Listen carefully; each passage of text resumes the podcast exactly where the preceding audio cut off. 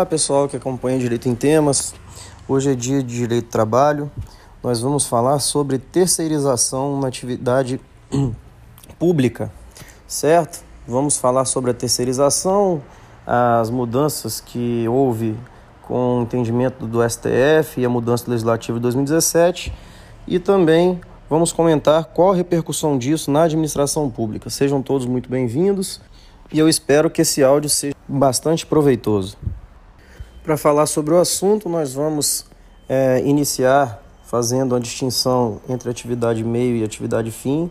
Depois nós vamos falar sobre os movimentos sociais que deram início a essa ideia de terceirização, que são a, a, advindos da Revolução Industrial, a ideia do Fordismo, do toyetismo, e, por fim, nós vamos fazer uma análise do, dos benefícios e malefícios da terceirização e se ela pode ou não ser aplicada na atividade fim da administração pública, certo? Esses serão nossos quatro assuntos principais.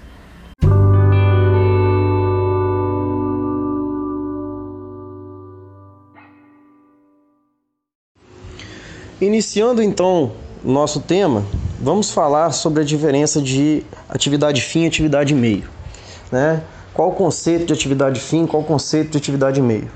Bom, toda empresa, como a gente sabe, ela é criada com uma finalidade. Né? No contrato de trabalho, no contrato social, inclusive, da empresa, vem lá um, uma cláusula que fala especificamente do objeto social da empresa. Portanto, uma empresa que se presta a fazer comercialização de roupas, né? uma loja de roupas, ela tem como objeto social venda de roupas. Né? É o objeto principal. Não significa que ela faça só isso ela vai ter outras atividades, né, outras prestações de serviços que vão acabar acontecendo. Mas essa, com certeza, é a atividade principal, né, realização do comércio de roupas. Então, como funciona a ideia da identificação da atividade fim? A atividade fim é exatamente a atividade cujo objeto social da empresa coloca como preponderante para aquela empresa funcionar. Né? Em outras palavras, a atividade fim ela seria a principal atividade da empresa. Né? Uma empresa que seja uma faculdade particular, qual a principal atividade dela? É uma instituição de ensino? Então é fornecer ensino. Uma empresa que seja uma empresa de construção civil, qual a atividade fim dela, a principal atividade dela? É realizar construções. Perfeito? Já a atividade meio, ela é exatamente o complemento dessa atividade fim. São as atividades que as empresas têm que ter no seu âmbito, mas não são as atividades principais. São as atividades que são o meio para que aquela fim seja realizada. Por exemplo, ninguém vai querer entrar numa loja de roupas que venda roupas sujas que seja uma loja que, que, que possua todo o ambiente é, sem asseio, é, local sujo, desmazelado. Ninguém vai querer comprar roupa nesse local. Então, essa empresa, para realizar a atividade fim dela, que é a venda de roupas, ela precisa de ter um prestador de serviços que não seja apenas o vendedor. Ela tem que ter um prestador de serviços que seja também, por exemplo, o, a pessoa que vai fazer a limpeza. Então, a, a, o serviço de faxina normalmente chamado aí pelas empresas de serviços gerais, esse daí seria de repente o, o principal exemplo para atividades meio. Porque sem essa faxina, aquele fim não será atingido. Né? Sem esse meio, eu não consigo atingir o fim. Outro exemplo de atividade meio, a gente costuma ver bastante em banco e às vezes a gente nem percebe. É, que seria uma atividade meio do banco? O banco ele tem por finalidade emprestar dinheiro né? É, mas não só de caixas, de gerentes vive um banco. O banco também precisa de segurança, porque nele há muito dinheiro envolvido. Então, os seguranças que são contratados pelos bancos são pessoas que atuam na atividade meio, ou seja, eu preciso de ter um local seguro para lidar com dinheiro. Sem esse meio, eu não consigo atingir o fim, que é exercer a minha profissão de emprestar dinheiro, porque eu vou ficar à mercê da insegurança né, que o, o a, a, falta de, do, do vigilante vai me trazer. Ok? Então essa é a principal diferença e esses são os conceitos de atividade fim e atividade meio das empresas. Né? Toda empresa tem uma atividade finalística, atividade preponderante e toda empresa também tem atividades meio, que são atividades que vão contribuir, muitas vezes são essenciais para que a atividade fim seja realizada. ok? Feita essa introdução, vamos agora descobrir que parte que o Fordismo e o Toyotismo tem nessa história. Bom, vamos primeiro lembrar né, da Revolução Industrial, né, que trouxe várias inovações para uma sociedade que tinha muita dificuldade em realizar comércio, até porque as grandes distâncias atrapalhavam a comercialização de produtos perecíveis, por exemplo. Mas daí na Revolução Industrial nós temos várias uh, tecnologias que são criadas e que disponibilizam ao homem uma forma de conseguir produzir mais, comercializar em distâncias mais longas e, portanto, é, traz várias inovações para a civilização humana. Né? Nesse momento de revolução industrial, nós temos um boom da sociedade, um crescimento muito grande da, da população, justamente porque essas tecnologias proporcionaram muitas vantagens para o ser humano. E por conta disso, nesse momento, em Revolução Industrial, surgem as indústrias. Né? E as indústrias, elas possuem aí todos os meios de produção e contratam os operários para serem os empregados que vão nela trabalhar e fazer com que aquela atividade financeira seja executada. Pois bem, essas indústrias, elas tiveram ao longo dos tempos várias formas de trabalhar, né? Existe uma forma de trabalhar que ela foi inclusive retratada com muita é, perspicácia por Charlie Chaplin, que é a ideia do Fordismo. Quem não se lembra né, do, dos filmes do Chaplin, em que ele era um operário de uma grande indústria e que ele ficava lá realizando todas as, as etapas de, da produção dessa indústria. Na verdade, essa ideia é a ideia do Fordismo. O Fordismo pregava a ideia de uma indústria completa, a indústria que faz tudo, desde as atividades fim às atividades meio, certo? Daí essa indústria ela tem todos os meios de produção na mão, não só da atividade fim, mas também da atividade meio. É, levando em consideração os exemplos que eu acabei de mencionar, Seria como se, por exemplo, aquela loja de roupa não investisse somente na contratação de bons vendedores, mas contratasse também diretamente os serviços gerais de limpeza. Como se os bancos não investissem somente em é, funcionários que vão fazer o empréstimo dos dinheiros, né?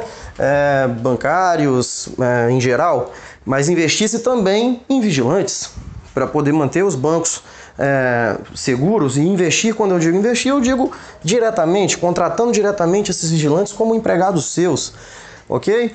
Então, é, no Fordismo você tem essa ideia dessa indústria completa que pega todas os, as facetas industriais para si e se responsabiliza por tudo isso, certo?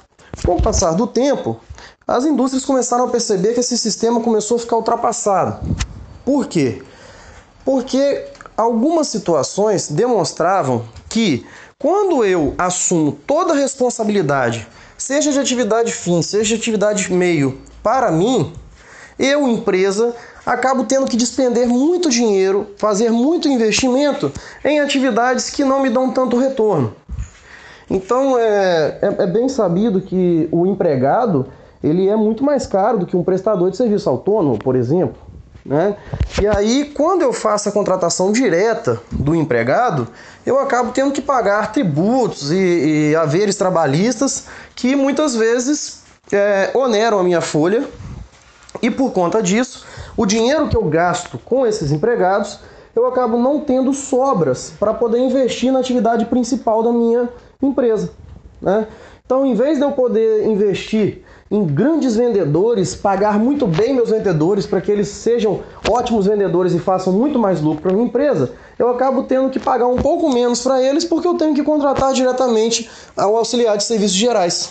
Em vez de eu investir em capacitar os meus vendedores, os meus bancários, eu tenho que investir em custos de vigilância, eu tenho que investir nos vigilantes que não me dão retorno financeiro direto.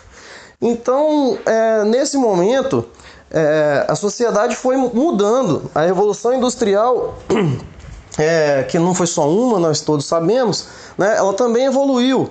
E nesse, nesse passo, nós temos a ideia do toyotismo. A ideia do toyotismo ela vai de encontro ao fordismo, ela é exatamente o contrário. Enquanto o fordismo ele prega vamos assumir tudo, o toyotismo fala eu não quero assumir quase nada. Eu vou assumir somente aquilo que é a minha atividade fim. Porque se eu tiver que gastar dinheiro de verdade, eu vou gastar dinheiro com isso. Porque se eu gasto dinheiro na minha atividade fim, eu faço mais produtos com mais qualidade, faço mais produtos e consigo melhores lucros, certo? Então, nessa pegada do toyotismo e do fordismo, nós temos aí uma evolução é, da economia, das empresas, de modo que as empresas agora prestam mais atenção na sua atividade fim do que na atividade, nas atividades meio, ok? Isso vai interferir diretamente na terceirização. Por quê? Porque quando as empresas começam a fazer isso e tentam não usar dinheiro em demasiado com as atividades meio, uma das formas de fazer isso é contratar pessoas que não são empregados. É daí que surge a terceirização. Muitas vezes você vai contratar uma empresa que vai te fornecer o empregado dela. Por isso o nome terceirização. Quando a gente fala de emprego, nós falamos de empregado e empregador, duas pessoas. Quando eu tenho uma outra empresa que contrata uma empresa e pega o empregado dela, nós temos três pessoas. Né? Então, por exemplo, quando eu tenho o banco que contrata a empresa de vigilância para pegar os serviços, tomar os serviços do vigilante dessa empresa de vigilância, eu tenho uma terceira pessoa entrando nessa relação de emprego.